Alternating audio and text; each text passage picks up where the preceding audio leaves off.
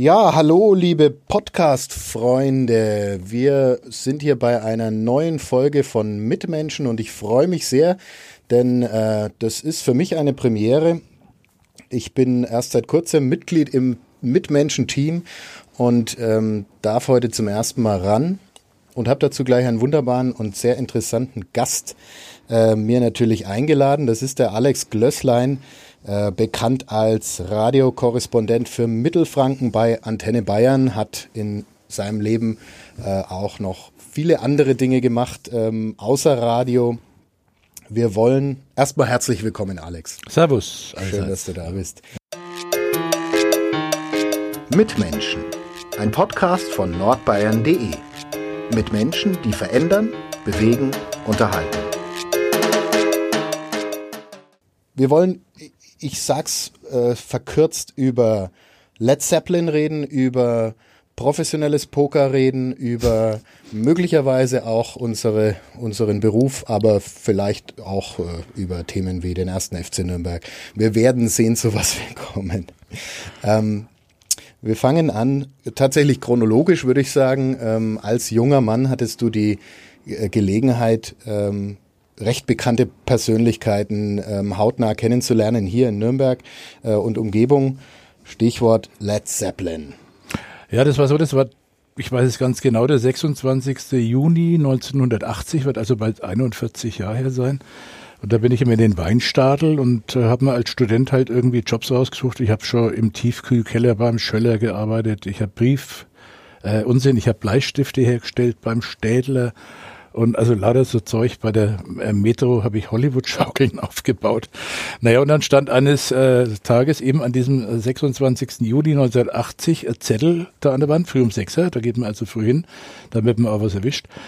Ähm, Fahrer für Rockmusiker gesucht, ordentliche Leute und sie müssen Englisch können. 110 Mark. Jetzt muss man sagen, ich bin davon ausgegangen, dass das vielleicht der 8-Stunden-Job ist und da waren 110 Mark gigantisch 1980, mhm. also monströs. Und ich habe den Zettel runtergerissen, bin neimarschiert, habe mit der Beraterin schnell auf Englisch gesprochen und habe dann den Job gehabt, fünf Minuten später. Naja, und dann hat die mir also eröffnet, ich soll am nächsten Mittag ähm, ein 500 SE abholen. Ich habe den Führerschein zwar schon zwei Jahre gehabt, also das war aber schon ein dickes Auto. Mein Vater hat einen 190er gefahren. Und ähm, dann damit direkt zum Flughafen und auf die Rollbahn fahren. Man wisse dann schon Bescheid. Ja, naja gut, ich holte dann also am nächsten Tag dieses Riesenauto ab mit cremefarbenen Ledersitzen und allem möglichen Zeug. Automatik hatte ich noch nie gefahren vorher. Ein Riesendrum Ding, ne? Also da bist aufgefallen wie sonst was. Fahr da zum Flughafen und da stehen dann schon zwei andere 500 SEL und noch einer fährt gerade hinter mir und also die sind in Reihe und Glied durchgefahren auf die Rollbahn und da stand dann das Flugzeug von Led Zeppelin und da stand ein riesenlos drauf Led Zeppelin und die haben, sind gerade aus Wien gekommen, wo sie ein Konzert am Vorabend gegeben haben, bei dem der Jimmy Page, der Gitarrist, äh, getroffen wurde von einem Feuerwerkskörper und äh, von der Bühne gefallen ist, mehr oder weniger. Der war dann aber wieder ganz fit. Nee, wir sind vorher gewarnt worden, wir sollen uns vor dem Manager in Acht nehmen, Peter Grant. Der schieße in Amerika schon mal unterwegs auf streunende Hunde und so aus dem Auto und ist überhaupt ein recht gewalttätiger, vier Zentner Mensch der hat dann sich auch gleich aufgeführt wie ein kleiner Rotz am Ärmel da. Als er als erstes outschrie, what order, these cars are not in the right direction. Und also es war unglaublich, die mussten in einer Reihe hintereinander stehen, haargenau. Und dann hat der eine ähm, von der Konzertagentur Hensel hat dann irgendwie gewagt, ein Wort, ein Widerwort zu sagen. Na, hat er den, also wir haben schon gemeint, der frisst dann auf jeden Moment. Naja, und dann als nächstes ab in die Autos und äh, neben mir sitzt halt Jimmy Page. Jetzt muss ich einmal weit ausholen. Ich hab, war, waren, war dir die Band ein Begriff vor? Ja, das muss ich jetzt eben erzählen. Das Aha. war also 1973 bin ich als 14-Jähriger, habe ich meinen Vater so lange gebängst und gebettelt, bis ich zu dem ersten Led Zeppelin Konzert in Nürnberg gehen durfte für 15 Mark Eintritt. Das war ah, Wahnsinn, was ja noch wie heute. Und es war gleichzeitig das allerschlechteste Konzert in meinem ganzen Leben. Mhm. Und ich habe wirklich Hunderte gehört, also wenn nicht Tausende. Es war einfach zwei Stunden lang völlig, also nur Gekreische hat man gehört und irgendwelche wilden Verzerrungsgeräusche und ich konnte vier Tage in der Schule nichts mehr hören, bald, also es war schrecklich. dass aber dann trotzdem der Jimmy Page neben mir plötzlich auf dem äh, Beifahrersitz Platz nimmt, das war schon irgendwie, als ob einer der Götter vom Olymp irgendwie plötzlich runtersteigt, weil also das Gesicht hat mir gekannt, ja, äh, ich war damals beginnender Gitarrist oder eigentlich schon fortgeschrittener, aber der war schon irgendwie was, ne? Und dann, was mich völlig beeindruckt hat, erstens war er spindelte, sowas habe ich selten gesehen, der hat vielleicht 45, 50 Kilo gewogen, der Mann was wohl auf gewisse Gewohnheiten auch zurückzuführen war. Und gleichzeitig hat er den schönsten Anzug angehabt, den ich jemals gesehen habe. Ein flaschengrüner Wildseidenanzug. Das hat so geil ausgeschaut. Was mich dabei irritiert hat, der war so dünn und hat gleichzeitig während der Fahrt die Beine bis unter die Brust angezogen. Der war da gesessen wie so ein indischer Guru halber. In Fötusstellung. Ja, so mehr oder weniger und hat dann äh, unterwegs wir sollten nicht mit denen sprechen, da waren wir eigentlich auch vorher instruiert worden, hat er plötzlich mich gefragt über die Geschichte der Stadtmauer, ob ich da was wüsste. Da habe ich gesagt, oh, ja, ich habe zufällig Geschichte Leistungskurs gehabt und äh, auch das studiert, also ich kann da, da schon was sagen. Das sind drei Ringe und das ist hier der äußerste, der ist noch teilweise erhalten, im Krieg bombardiert und so. Aha, ja gut. Jetzt muss ich, ja gut, dann haben wir es ja also im Grand Hotel abgesetzt. Wir durften aus, mit Ausnahmegenehmigung der Direktion diese vier 500er Mercedes in einer Reihe vor das Hotel abstellen. Und dann ist uns da vor Ort eröffnet so, naja, ihr habt ja 24 Stunden Bereitschaft, das wisst ihr schon. Drei Tage lang. Äh, und da ist euer Aufenthaltsraum, das war so ein 16 Quadratmeter Raum im Erdgeschoss vom Grand Hotel, da konnte man sich dann hinsetzen. Du dachtest, es geht um acht Stunden. Das, ich habe ursprünglich gedacht, naja, nach dem Konzert gehen wir heim ins Bett mhm. oder was und am nächsten Früh, wenn die noch irgendwie einkaufen wollen oder in die Fränkische, dann kann man ja nochmal kommen.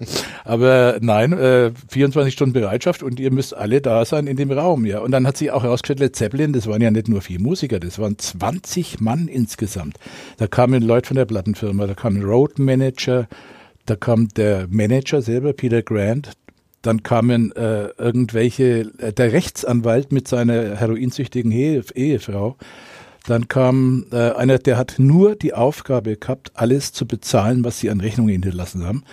Der hat einen Koffer gehabt, einen normalen Aktenkoffer, der war prall voll mit der einzigen Währung, die sie kannten, wie sich dann später herausstellen sollte, nämlich 500 Markscheine.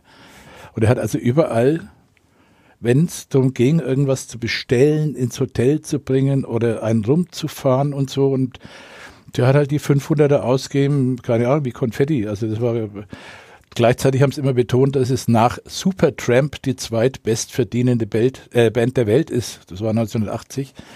Wobei, also Supertramp, da hätte es mich bis zum Nordpol jagen können dagegen damit. Naja, und dann hat sich das, eigentlich ist es relativ gelassen losgegangen. Ähm, um Nachmittag hat mich einmal der irgendeiner von diesen Roadmanagern angesprochen, ich soll doch bitte zu McDonalds gehen und zehn Apfeltaschen und vier Hamburger und drei Milkshakes oder irgendwie sowas holen. Das sind 500 Mark. Das war das erste Erfahrung. Da konnten wir ja hinlaufen vom Grand Hotel in die Innenstadt. Den gab es damals noch. Und ähm, ja, da bin ich halt mit 480 Mark wieder zurückkommen. Haben die hinhalten, hat er mir angeschaut, so wie, wie übergroße Kakerlake wäre. No, keep it, keep it, keep it. Und das hat sich dann unter den Fahrern, die alle Studenten waren, schnell rumgesprochen, dass die also für jeden Scheiß Trinkgeld ausgeben, sozusagen. Und das ist dann eine einzige Jagd nach Trinkgeldern geworden. Also es ging dann, also äh, wo was immer zu besagen war, jeder, hier, hier, hier, ja, irgendeine Whisky-Sorte, die ist nirgendwo gab in Nürnberg damals. Es war 1980, also vor der Steinzeit mehr oder weniger. Äh, selbst an den Tankstellen wusste man nicht weiter, wenn die irgendwas Bestimmtes wollten. Also, ähm, naja, gut, dann. Ähm, da hat, hast du dann aber noch ein bisschen mehr verdient als die 110 Euro. Das, da kommen wir zum Schluss hin. Das war, okay, das ja. war ein mehrmonatiger Griechenlandurlaub tatsächlich, der da rauskam am Schluss. Allerdings, äh, gut, der Preis war auch nicht, also das war schon ein hoher Preis. Na gut, dann den Nachmittag haben wir halt mit zu Besorgungen und wenig, also Smalltalk sogar. Es war eine Unmasse GIs vor dem Hotel gestanden, die alle rein wollten, weil Led Zeppelin war die größte Band der Welt für die. Also das war wie die Außerirdische. Oh yeah, what can you do? You're the driver. No, really, what can you do? Uh, you can, I, I want to meet Robert Plant. Please, please. Da habe ich gesagt, well, not so easy und so. Naja, es hat sich dann später was ergeben, da kommen wir dann später dazu. Aber es war unfassbar. Also an, an jeder Ecke stand einer, der also einen beneidet hat und gesagt hat, Mensch, wie, wie, wie ich, will, ich will das machen. Ich gebe dir Tausende, wenn ich den Job machen darf. Und so, hä? Also, naja, Rocklegenden. Ne? Ja, gut, also, also 80, ja, ja. Also heute sind sie, glaube ich, noch mehr Legende als mhm. damals, denke ich mal.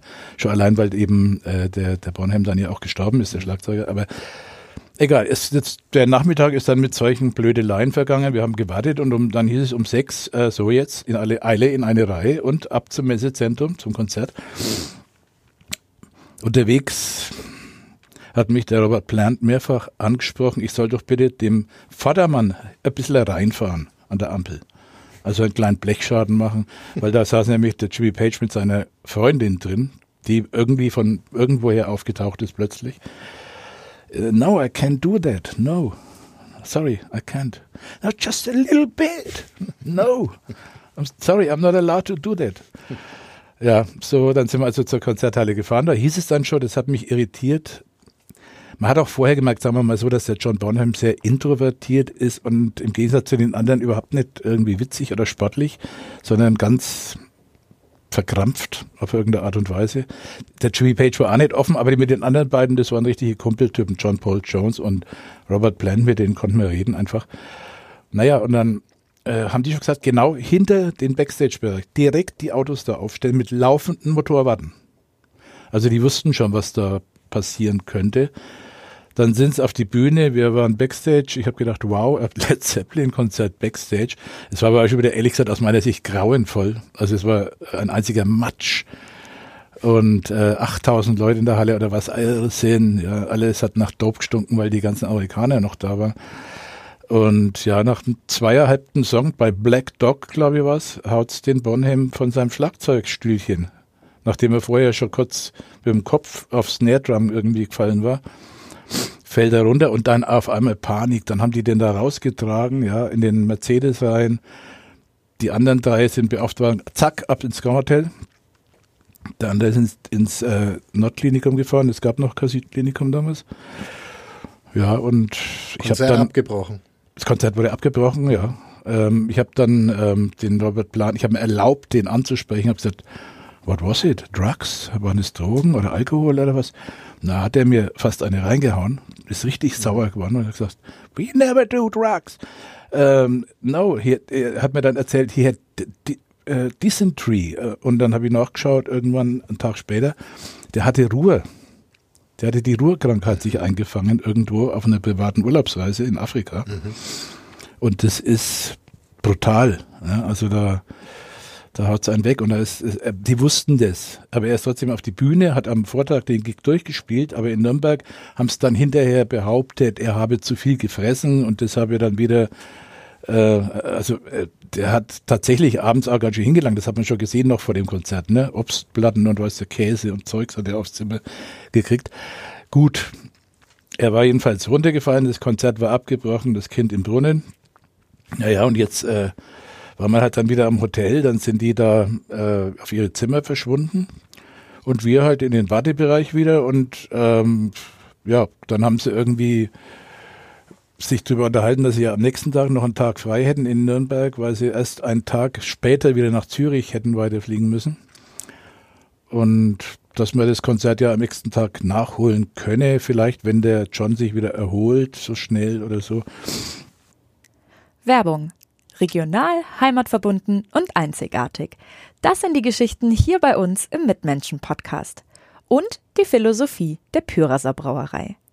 So unterschiedlich die Metropolregion Nürnberg mit ihren Mitmenschen ist, so vielfältig ist auch das Pyraser Sortiment. Von Bier über Limonaden und Säften bis hin zu Mayu, dem neuen Erfrischungsgetränk aus Guayusa-Tee. Die Pyraser Landbrauerei hat für jeden das richtige Getränk. Naja, in der Nacht ging es dann rund. Also da kamen dann auch wieder die typischen Aufträge für 500 Mark zu McDonalds. Für 500 Mark wollte einer, dass ich die Nachtapotheke suche. Das konnten wir auch nicht so leicht erfahren. Damals, es stand in der Wochenendausgabe der NN mhm. und die war jetzt da gerade nicht greifbar, mhm. wer da nachts offen hat. Äh, und zwar eine 50 Packung Einwegspritzen. Und da habe ich gesagt, I can't do that. They're gonna ask me Die werden mich fragen, was will ich? Mit ja. 50 Einwegspitzen früh um drei. Ja, sag ihnen, deine Mutter hat einen Diabetesanfall. Das war dann wirklich der einzige Job an diesen paar Tagen, wo ich gesagt habe, na, das mache ich nicht. Und den hat dann aber sofort natürlich eine andere von den Studenten übernommen, dem das völlig wurscht war. Und die Spritzen waren für das, was ich jetzt. Die waren für den Anwalt oder diesen Frau, okay. der da dabei war. Also da, die, die Frau hat sehr ausgesehen, wie aus einem Magermann-Katalog, keine Ahnung, also nicht besonders gut, sagen wir mal. Naja, und dann ging das ähm, Nachtprogramm los. Da muss ich mal kurz auf meinen Spickzettel schauen, dass ich nichts durcheinander bringe. Ähm, ja gut, die GIs haben wir dann tatsächlich mit Hilfe, äh, also der, da kam dann, ich muss es so drastisch sagen, es ist nicht jugendfrei, vielleicht können wir es auch da kam dann also so äh, einer von Sag's den, so, wie du sagen kannst. Eine, es kam einer von den Road Manager, der hat sich eine der hübschesten GIs, ein Puerto Ricaner, rausgesucht und hat gesagt, oh, you can come in. Mhm. Und der war also unzweifelhaft homosexuell.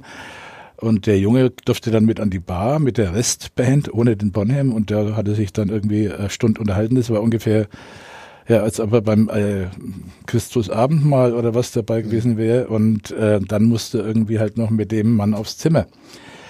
Das hat er aber in Kauf genommen. Ich glaube, der hätte sonst was gemacht, wenn er, wenn er die Möglichkeit gehabt hätte, mit diesen Leuten irgendwie zusammenzukommen. Sex, Drugs and Rock'n'Roll. Ja, naja, und es ging dann so weiter. Also lauter Aufträge. Nochmal zu McDonalds, habe ich gesagt, früh um vier, Entschuldigung, wir sind hier in Nürnberg. McDonalds hat um vier nicht mehr offen. Ja, aber er will jetzt Hamburger. Also es, pff, mein Gott, äh, man hat echt immer geschaut, okay, du hast gewusst, die geben dir wieder ein 500er mit und äh, ja, dann wollte der, der Robert Plant plötzlich ähm, äh, Rotlicht ins Rotlichtmilieu irgendwie sich versenken und hat ausgerechnet, hat zu mir gesagt, Alex, you're looking so smooth. You surely know where is the best bordello here. Okay. I've never been to a bordello, I'm sorry. I'm 20 years old. uh, uh, I would never go. Uh, I got a girlfriend, you know. Okay. Ähm, ja, naja. Ähm, es kam der nächste Tag früh als erstes. Wir haben dann also die Nacht tatsächlich äh,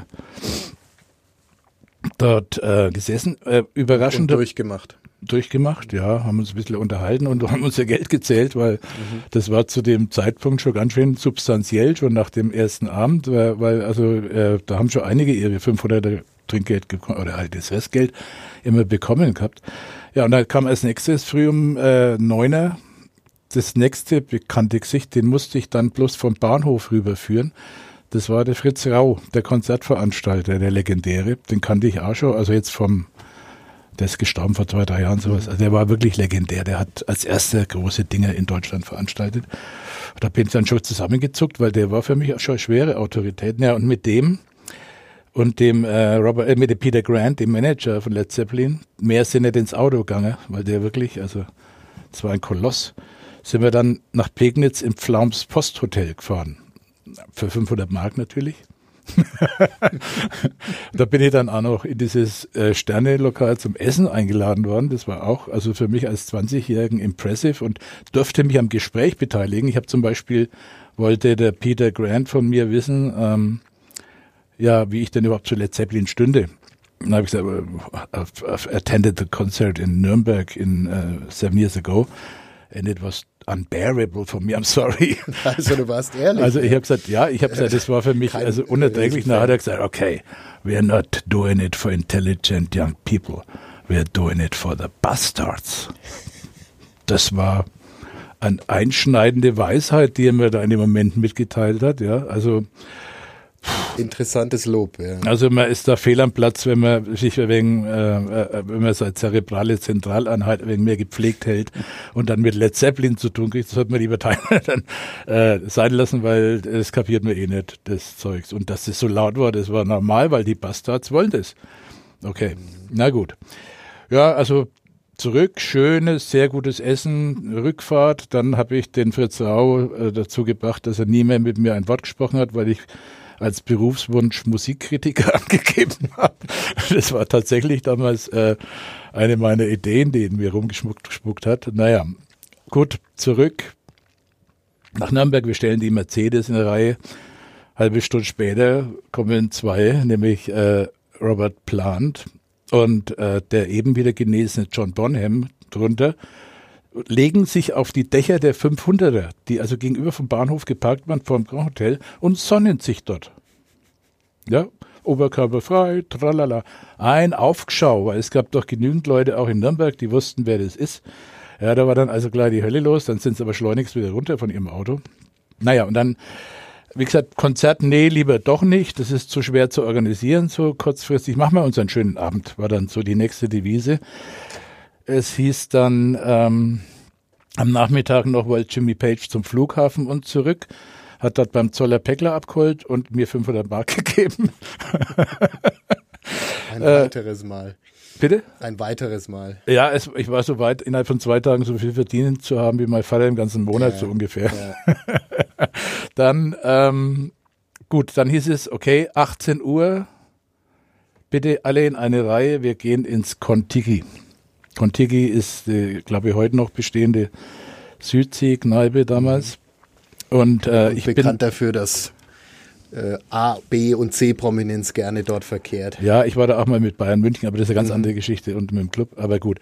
Ähm, ja gut, ähm, 500er in einer Reihe, dann hieß es, okay, Kontiki. Allerdings habe ich an, an der roten Ampel den Rest verloren. Bei mir saß der Basser John Paul Jones, jetzt auf dem Beifahrersitz. Ein sehr angenehmer, ruhiger, sympathischer Mensch, wirklich, mit dem man auch sich schön unterhalten konnte und so weiter. Mm, ja, jetzt war ich, hab nun die anderen drei waren weg und ich wusste nur ungefähr, wo es Kontiki ist. Also Wörthgasse da unten, ja, schön, da konnte man ja noch hinfahren damals. Und aber wo? Ein bisschen versteckt, ja. Ja, na, es ist dann, ich bin dann ewig im Kreis gefahren und irgendwann hat er mich gefragt, oh, what, what's going on? Where, where are the others? Where, where, where's the, the, the location? Said, sorry, I can't find it at the moment. Und äh, habe dann echt geschwitzt wie eine Sau und dann durch, äh, durch einen kleinen Zufall habe ich dann doch noch die richtige Straße erwischt, habe mich davor hingestellt, da standen dann die anderen schon. Und dann hat er zu mir gesagt, if you would have done this to Jimmy Page, he would have cut you in little pieces. Man darf das übersetzen. Also wenn ich es mit dem Gitarristen so veranstaltet hätte, dann hätte er mich in kleine Stücke zerschnitten. ich ich Dankeschön.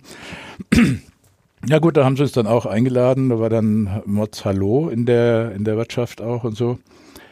Und dann hieß es, und jetzt, ja, Abendprogramm, äh, Disco. Da gesagt, ja, ich, ich ehrlich gesagt war nicht so, der Disco ist immer voll.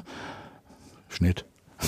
Ich bin jetzt so der Disco-Typ gewesen mit 20, sondern ich bin, äh, ich kannte halt das Trödelland gerade mal so und bin gern in der Kneipe wie in Gregor Samsa oder so gegangen halt äh, und aber nicht Disco, das war für mich nicht interessant. Also ja, we wanna go to the Disco. Dann kannte ich wirklich nur die vom Profifußballer Siggi Susser von der Spielvereinigung Fürth äh, in der Nürnberger Innenstadt, die hieß Broadway, war im ersten Stock und das war halt so, äh, naja, die für den normalen Menschen die Disco, ja. Mit Disco 80 kam da schon so Disco-Musik auch auf, ja. Oder leichte Elektronika oder was, bisschen. Und ja, da sind wir dann reingegangen, das war schwerer Fehler, ganz einfach. ähm, weil sofort, passiert? der DJ ist sofort von seinem Plattenteller hochgesprungen, wie er das gesehen hat. Und hat von da an begonnen, nur noch Stairway to Heaven zu spielen oder sowas. Rauf und runter, fünfmal. Ähm, dann kamen die ganzen Fans, die die auch erkannt haben, und die waren an der Bar, ich weiß noch.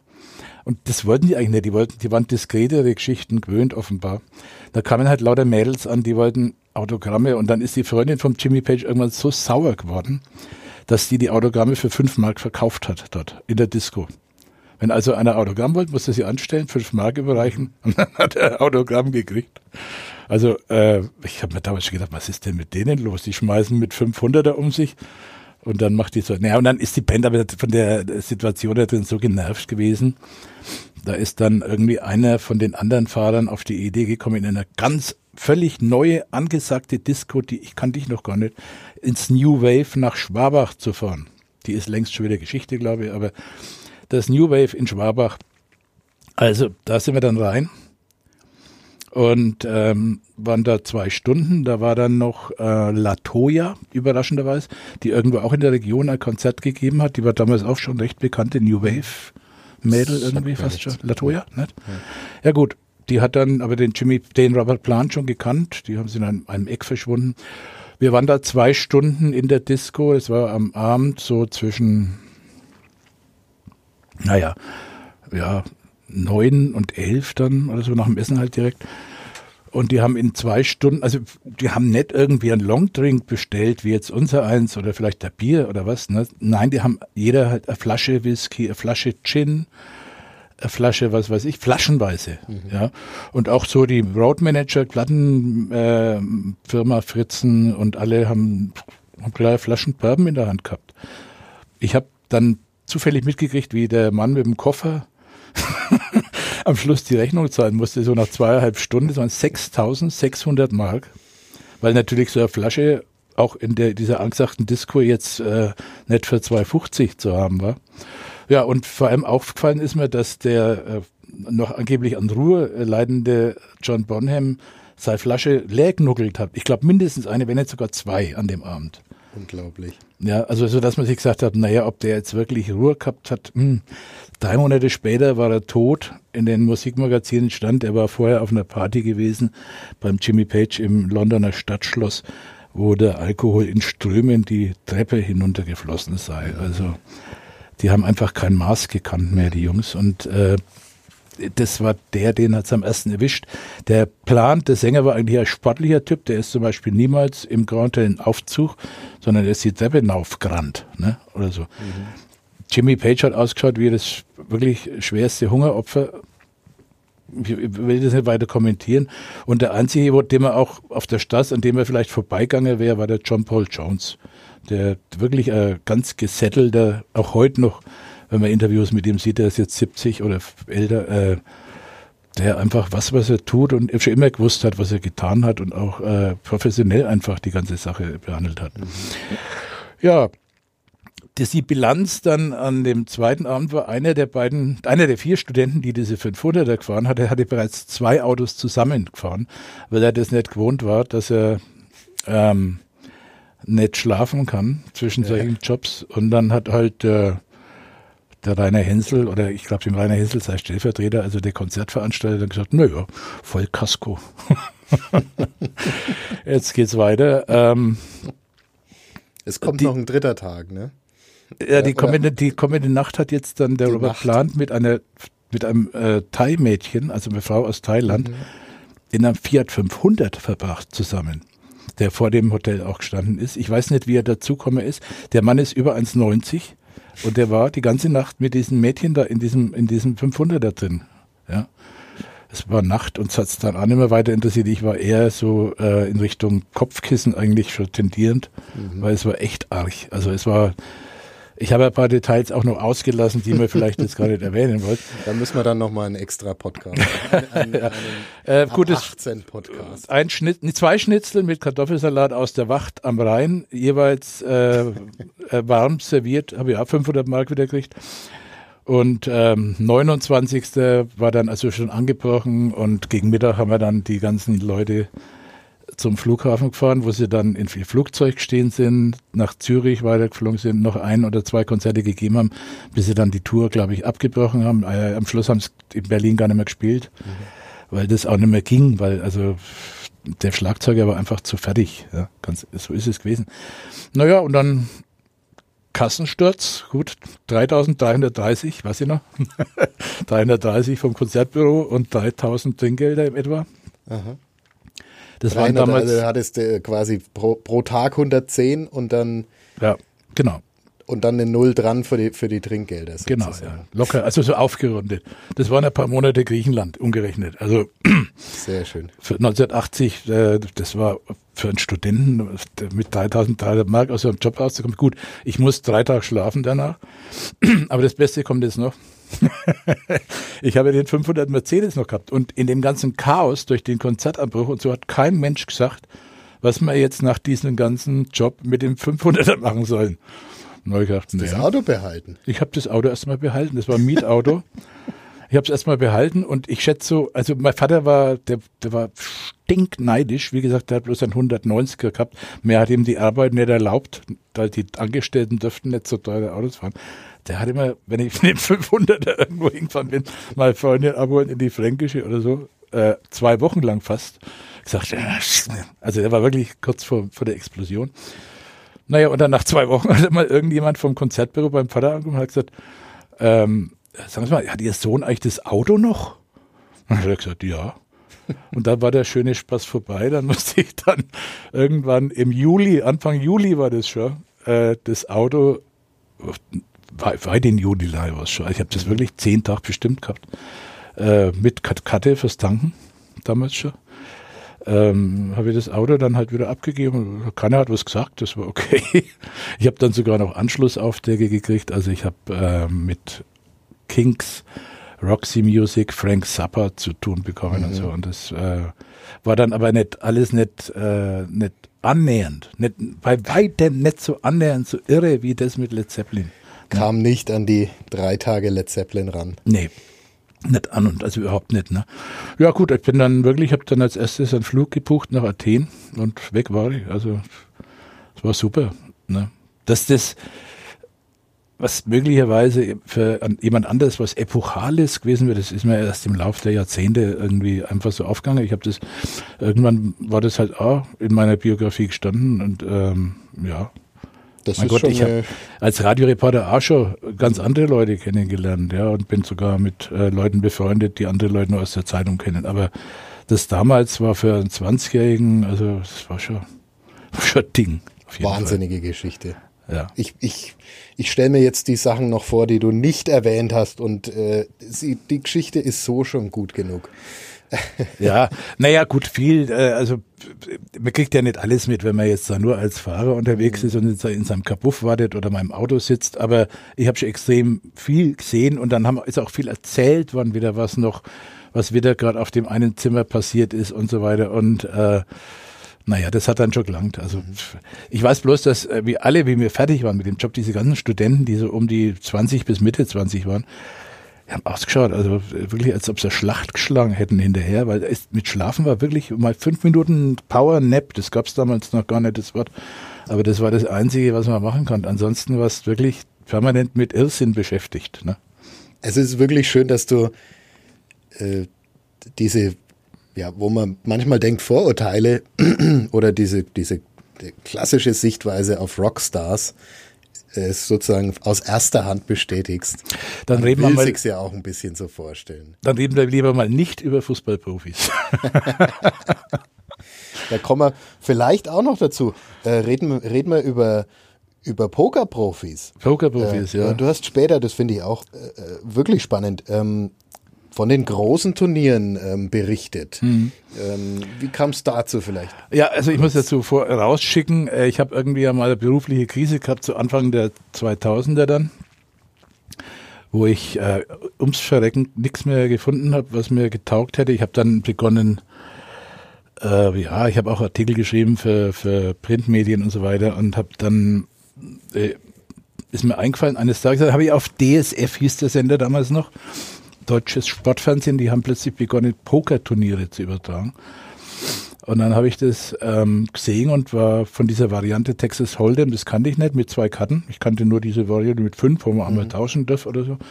Und das habe ich gesehen, das hat mich total fasziniert. Und dann ist mir auf, eingefallen, dass ich auf Bet and Win, gibt's heute auch nicht mehr, heißt halt anders, noch ein Geld liegen habe von der gewonnenen Sportwette, von einer ganz verrückten. Und dann habe ich da mal einfach mich beim ersten Pokerturnier angemeldet, online. Das war damals eine Grauzone, heute ist es geregelt, also das darf man auch ja. erwähnen. Und äh, ja, habe auf Anhieb das Turnier gewonnen mit 1400 Mann. Und das war dann gleich äh, schöne Summe, die da gleich rübergewachsen ist. Ich habe der Tasche her. Da kann man ja arbeitslos bleiben unter Umständen. naja, nee, das, also Wie lange hat es gedauert, das Turnier? Na, das sitzt man dann schon am sechs Stück. bis sieben Stunden, mhm. ja, ja, das, also das so dauert es schon. Mhm. Es gibt auch schnellere, das kommt darauf an, wie die Blindstufen mhm. sind. Das ist wieder so für die Spezialisten.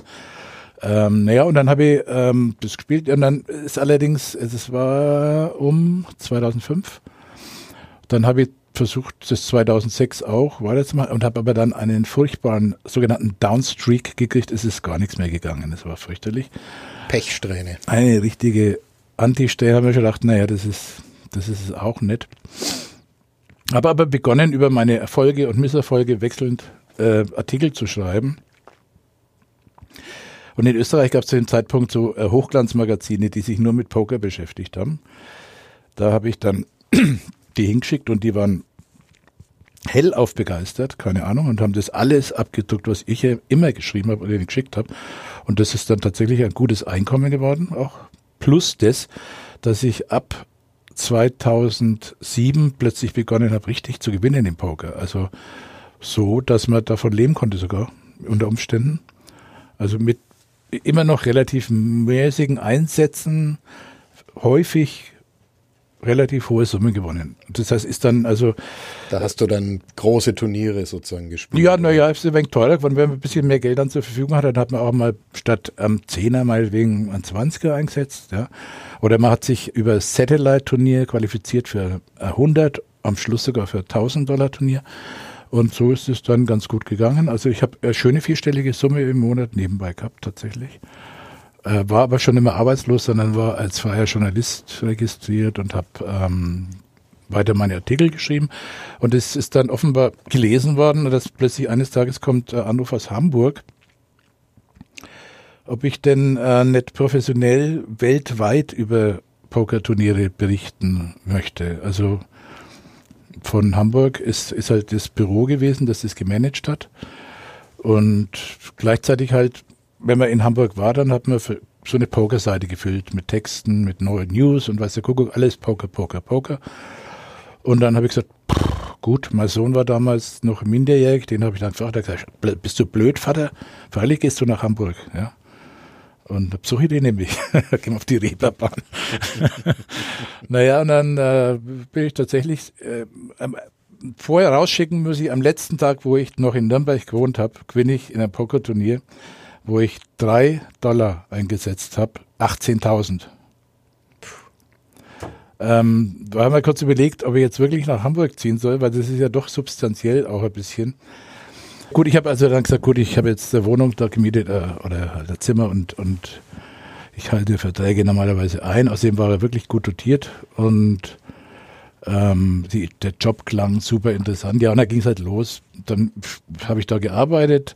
Zum Eingewöhnen hat man mich auf eine Pokermesse geschickt, erstmal mit dem Flugzeug nach Köln, dann irgendwie ähm, haben mich schon gewundert, weil die immer gleich mit Fünf-Sterne-Hotels und alles vom Feinsten gearbeitet haben. Ja, und dann steht einem, habe ich da ein paar Monate in Hamburg mich eingelebt auch und plötzlich steht am Dienstplan so, ähm, Alex, ähm, 1. Mai bis 14. Mai nach Rio de Janeiro. Steht einfach so drin, keiner sagt irgendwas. äh, sag, ey, soll ich im Ernst nach Rio fliegen? Ja, ja klar, das ist jetzt geht's, geht's los, Dicker. Und so ist die Saison, ja.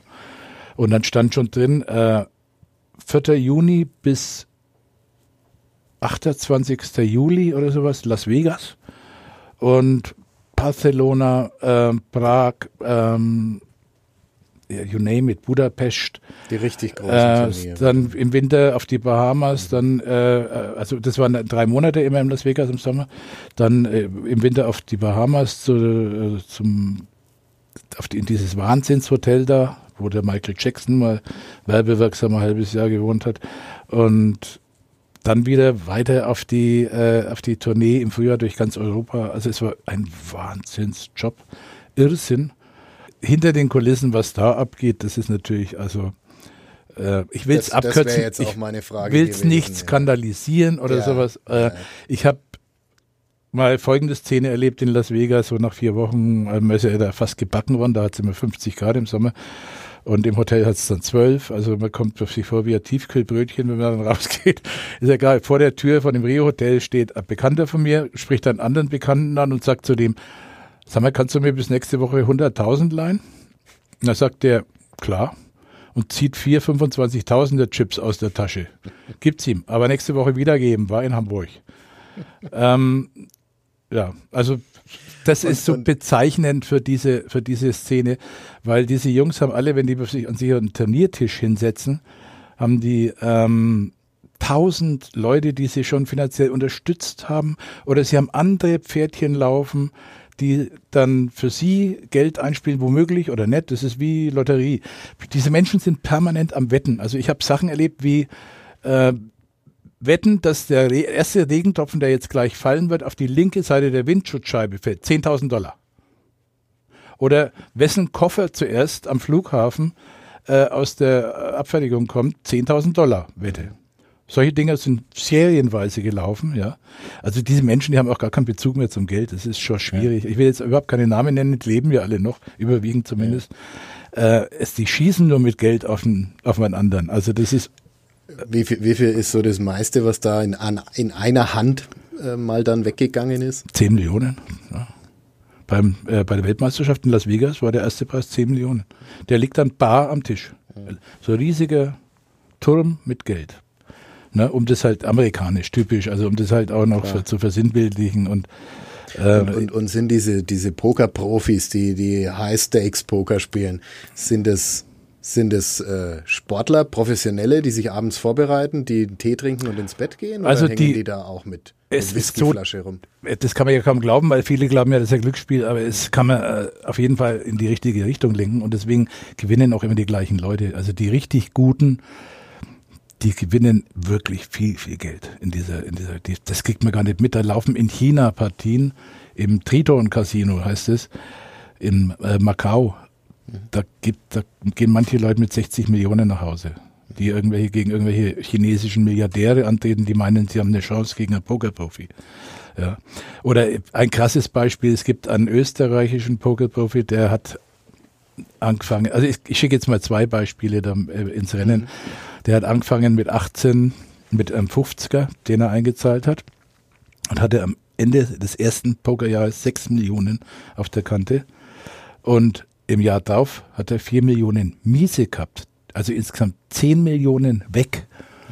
Äh, habe ich gesagt, äh, ich sagt den Namen ja nicht, ne? Sagen wir mal Klausi.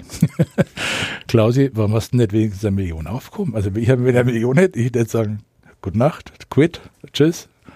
Ja, Ebenso. Na, das konnte er nicht. Also es ist wurscht. Mittlerweile hockt er wieder auf 10 oder 11 bis Mio. Also der hat dann da hat er dann irgendwann mal gepostet online, na, heute war endlich mal wieder ein richtig schöner One-Million-Dollar-Tag. Da hat er tatsächlich irgendwie anderen Pokerspielern online eine Million abgenommen an einem Tag. Mhm. Oder ich bin in Las Vegas, äh, ein bekannter österreichischer Omaha-Profi, der wirklich gut war. Habe ich, da gibt's Omaha so, ist eine Variante. Omaha ist eine Variante mit vier Karten, ja. ja. Da habe ich dann im Internet gelesen, da gibt es so Seiten, was der jeweilige Pokerspieler am Vortag oder so gerade erlöst hat. Und da habe ich gesehen, dass der 950.000 Euro am Vortag gewonnen hat online. In einem, ich bin in den Übergang gesagt, also sag mal, Respekt, ich gratuliere. Ich habe gesagt, was ist? Und er gesagt, du hast eine Million gestern fast gewonnen. Und er hat gesagt, no, das ist ein normaler Swing.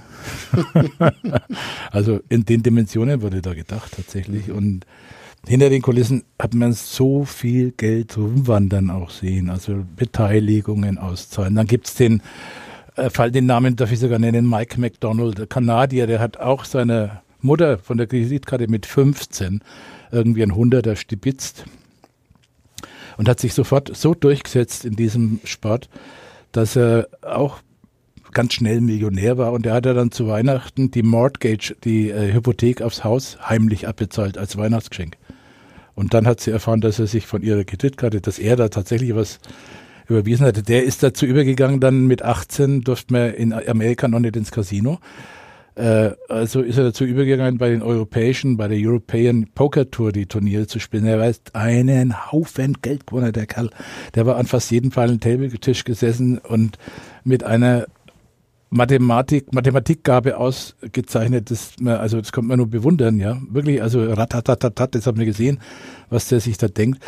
Und der ist dann mit 20 so reich gewesen, dass er nur noch begonnen hat, andere zu staken. Dass er gesagt hat, im Internet irgendwelche guten Spiele gesehen hat, den hat er dann angeschrieben und gesagt, willst du mal statt einem 100 Dollar 10.000 Dollar zu Turnier spielen? Ich zahle das. Und äh, wir machen halbe halbe mit dem Gewinn, ja. So ist, so läuft es da, ja. Und damit hat er dann mehr verdient als mit dem Pokern selber. Der hat sich die richtigen Leute herausgesucht. Der macht heute noch damit zweistellige Millionensummen jedes Jahr.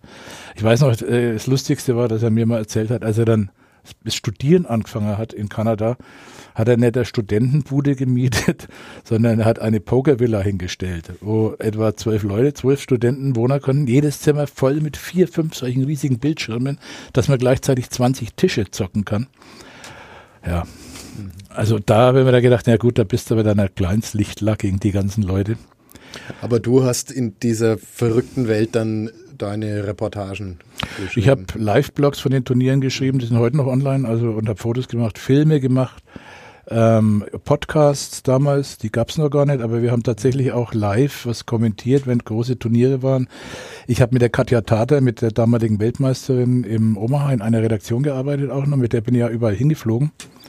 Und ähm, da waren etliche Pokerprofis, die nah rum waren. Also wenn wir nach, nach Las Vegas sind, dann hat der Chef unserer Firma eine Villa für 25 Leuten gemietet und noch eine für 25 Leute mit allem Swimmingpool, Tennisraum, äh, Kino, also vom Feinsten. Das war alles immer vom Feinsten. Man ist auch nie in ein Vier-Sterne-Hotel gegangen, sondern ist immer ins Fünf-Sterne-Hotel äh, da irgendwie abgeliefert worden. Also es war ein, eigentlich, ich habe das eineinhalb Jahre machen können bis zur schweren Erkrankung, dann konnte ich nicht mehr interkontinental fliegen.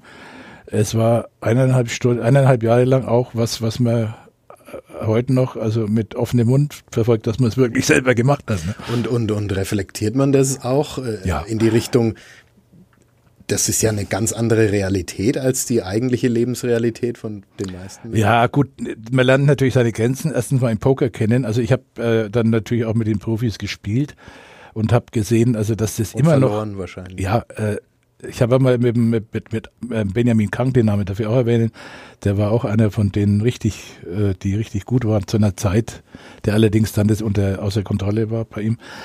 Habe ich gespielt in sieben Disziplinen und der hat mich also immer ein paar Hände, äh, kleine Miniturniere, der hat mich in jedem Kotz und Klein getrümmert, obwohl ich wirklich alles versucht habe. Es war, war nicht möglich.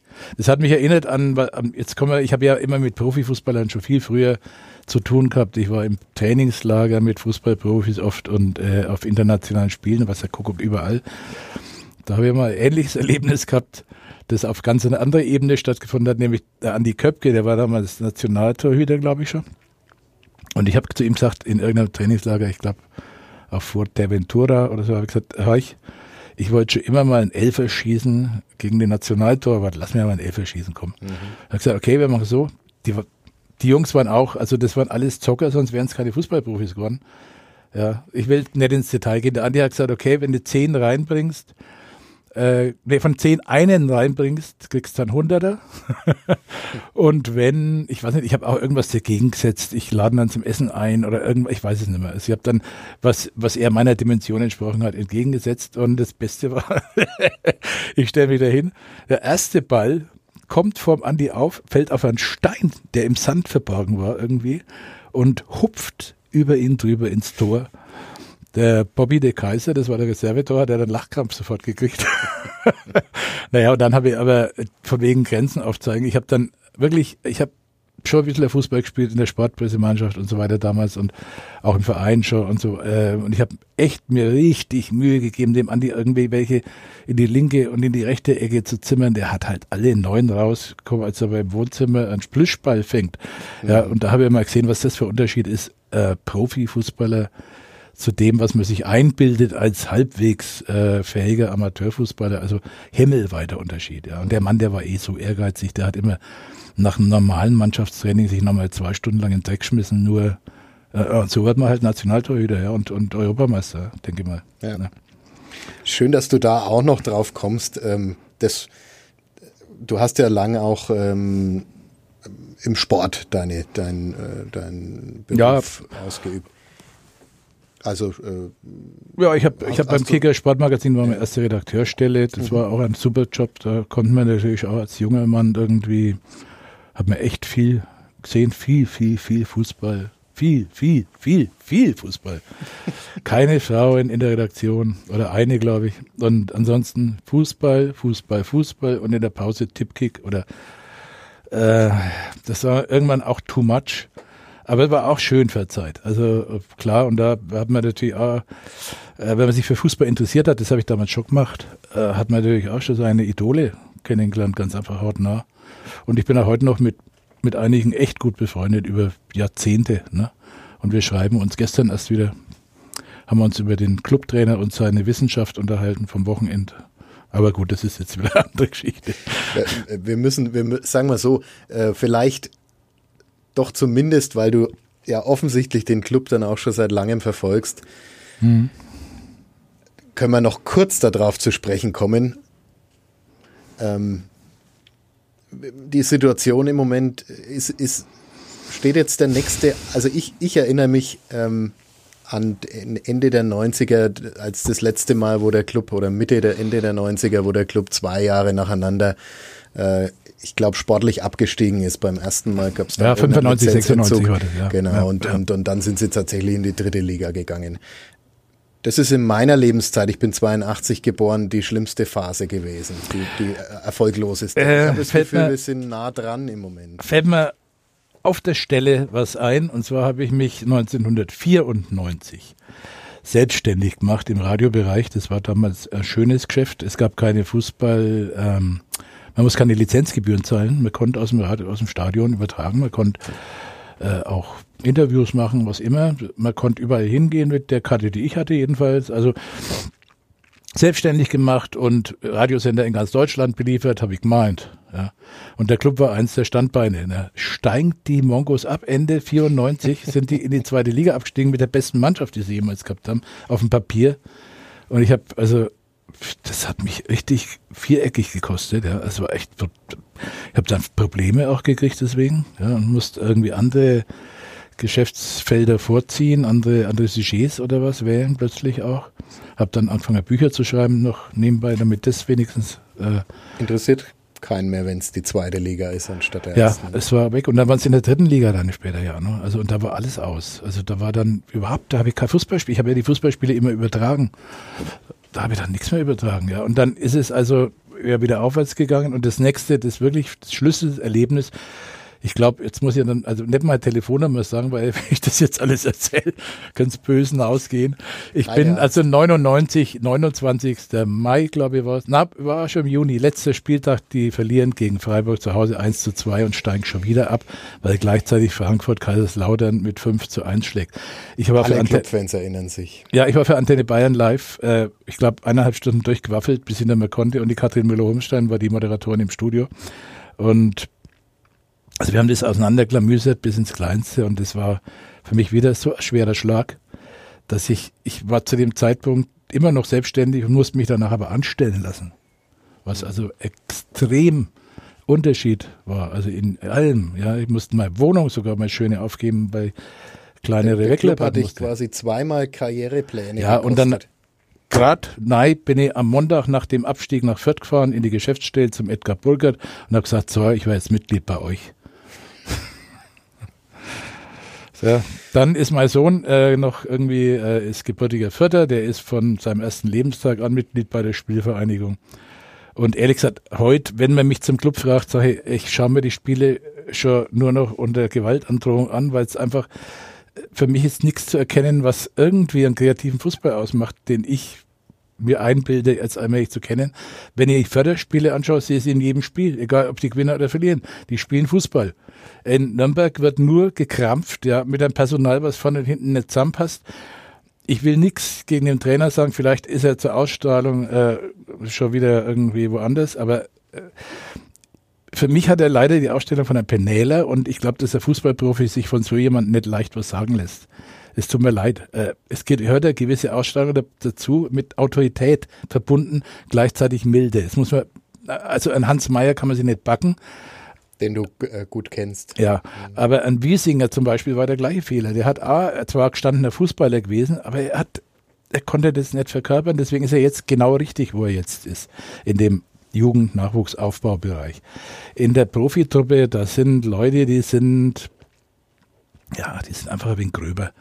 Und Profifußballer, äh, da gibt es dann wieder vom Hans Mayer das Zitat, äh, wenn es den Fußball nicht gäbe, dann wären drei von ihnen müssten unter der Brücke schlafen.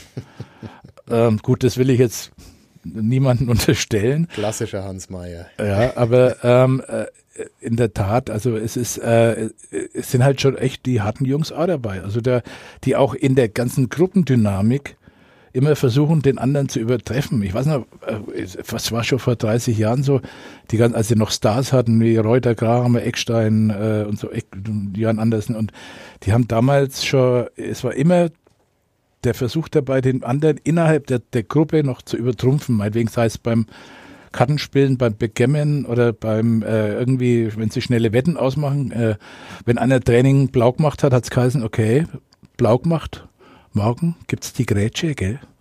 Und das habe ich beobachtet. Da ist einer von den Nationalspielern, ich will den Namen auch nicht unbedingt nennen, ja. der hat einen Tag blau gemacht und hat ah, ah, im Trainingslager getan. Dann haben die den nächsten Tag zu zweit in die Zange mit Antrag genommen und dann war er halbes Jahr verletzt. Ja. Nationalspieler und der wichtigste Mann beim Club damals. Ich will, gut, sind auch schon viele Beteiligte nicht mehr am Leben. äh, wunderbar. Ich, ähm, ich sehe, dass du äh, ja auch nicht mehr zu allzu viel Hoffnung hast, dass es beim Club irgendwann wieder aufwärts gehen wird. Wobei es geht ja immer aufwärts, nachdem es äh, lang genug abwärts gegangen ist. Aber ja, also ich, ja. ich kann im Moment äh, keine Entwicklung sehen. Im Gegenteil, eher eigentlich äh, sie regredieren ein wenig aus meiner Sicht sportlich. Mhm. Es ist war schon besser in der Saison, aber Entschuldigung, wenn ich, äh, das ist jetzt wirklich nur persönlich, ich vertrete jetzt kein Medium oder irgendwas, rein persönlich. Wenn ich mir den Sermon anhöre vom Spiel nach dem Spiel äh, gegen St. Pauli vom Trainer, wo er mit wissenschaftlichen Methoden und mit halb wegnickenden Mittelfeldspielern und falschen Reihen und also ich weiß nicht, ob du das gehört hast. Ich habe also ja, die Sprache des modernen Laptop-Trainers. Ja, aber das ist realitätsfern wie sonst was. Fußball ist ein Ball, 220 Leute, die müssen in eine, in eine Kiste reinhauen. Im Grunde. Ne? Natürlich gibt's Feinheiten auch, die man äh, oder auch zwischenmenschliche äh, Zwischentöne, die, die jetzt zum Beispiel gerade Beispiel Hans Meyer, der kann das einfach. Das war der Größte in der ganzen Zeit, den ich kennengelernt habe. Tut mir leid, es gibt, gab keinen, der dem das Wasser auch nur annähernd reichen konnte. Sowohl intellektuell als auch taktisch als Trainer und dann auch in der Umsetzung. Also der hat Zuckerbrot und Peitsche perfekt beherrscht. Und gleichzeitig haben sie immer gesagt, da hatte Hans, da hatte Hans. Und zu mir hat er gesagt, äh, Horch, die haben mir gesagt, da hatte Hans, wenn die wissen möchten, da, da habe ich mir oft überlegt, da muss ja einen auf die Tribüne setzen, da konnte ich tagelang nicht schlafen. Ja. Also ist er nicht, sondern der hat einfach, das ist ein Mensch und gewesen und der hat halt, also erstens einmal hätte ich für jede Pressekonferenz damals, wo ich eh hin bin, Eintritt bezahlt, freiwillig. Und für jedes Spiel hätte ich auch bezahlt, obwohl ich ja Dauerkarte hatte. Die Spiele waren damals einfach fußballerisch von einer extrem hohen Qualität. Der hat gewusst, was zusammenpasst innerhalb einer Mannschaft, wen er holen muss, dass es funktioniert und wie man die Jungs einfach motiviert. Und das hat äh, das Beste war, kurz bevor sie ihn entlassen haben, war wir noch einen Kaffee trinken, irgendwie am Pfalzner Weiher. Dann hat er zu mir gesagt, ich sagte eins, wir haben jetzt den Pokal gewonnen, wir sind international tätig und jetzt wird's richtig schwer. Die Spieler haben jetzt alle ihre Prämien gekriegt, haben sich Sportwagen gekauft für 150.000 und eigentlich müsste ich die Hälfte jetzt erschießen oder verkaufen. Ja, und genau das hat sich bewahrheitet. Und er hat gesagt, es ist immer mit Mannschaften so, die überraschend was Großes holen, die kriegen automatisch in der Zeit darauf schwierig. Das habe ich seitdem beobachtet, das ist wirklich immer passiert. Ja. Also es ist eine Weisheit. Und äh, solche Sachen lernt man halt am Rande der Straße auch noch mit aufzusammeln. Ne? Alex, ähm, die Weisheit von Hans Meyer ist ein wunderbares Schlusswort. Schön, dass wir zum Thema Club auch noch gekommen sind. Es war auch mir ein Herzensanliegen, auch wenn, ja, ich, ich muss es nicht mehr äh, groß kommentieren, was du erzählt hast. Ähm, vielen, vielen Dank, dass du da warst. Das ich wollte Spaß gemacht. Noch na, also im Nachtrag bemerken, ich will niemand auf den Schlips gestiegen sein, wollte keinen beleidigen, den Clubtrainer gleich gar nicht, aber ähm, ne, man nimmt ja hoffentlich, wie, äh, wie es ist, als Archäologie mehr oder weniger. Ne? Wir, also wir geben jetzt noch dann deine Adresse und Telefonnummer bekannt. Dann können sich die Leute bei dir melden. Ein. Gut, schön war's. Alles klar, ich danke dir und ich sag auch äh, schön, dass ihr dabei wart. Äh, liebe Hörerinnen und Hörer, wir melden uns das nächste Mal wieder. Danke und bis dann. Tschüss. Mehr bei uns im Netz auf nordbayern.de